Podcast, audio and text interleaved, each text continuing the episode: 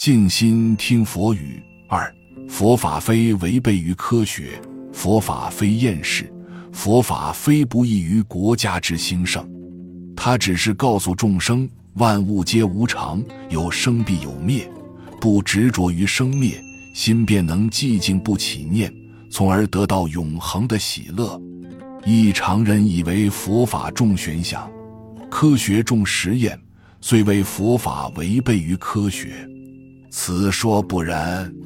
近代科学家持实验主义者有两种意义：一是根据眼前之经验，比如何即还比如何，毫不加以悬想；二是防经验不足时，即用人力改进，以补通常经验之不足。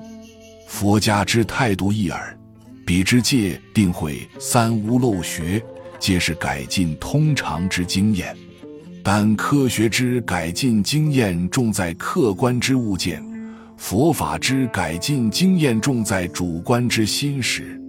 如人患目病，不良于事，科学只知多方医治其物以求一变，佛法则努力医治其言以求复明。两者虽同为实验。但在治标治本上有不同耳。关于佛法与科学之比较，若欲详之者，其阅上海开明书店代授之佛法与科学之比较研究。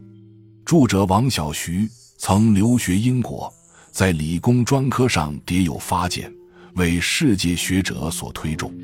今以其研究理工之方法，创立新理论解释佛学。因著此书也。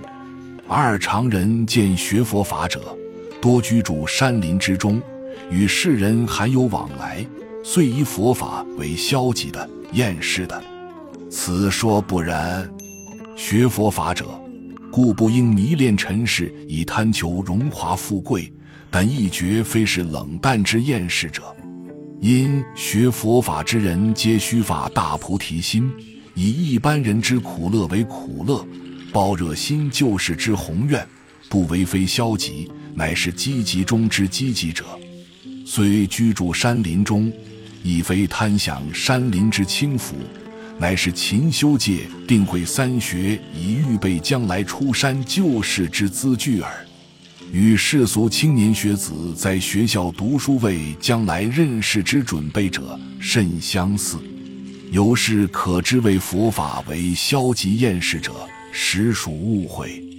三近来爱国之青年，信仰佛法者少，彼等为佛法传自印度，而印度因此衰亡，遂以佛法与爱国之行动相妨碍。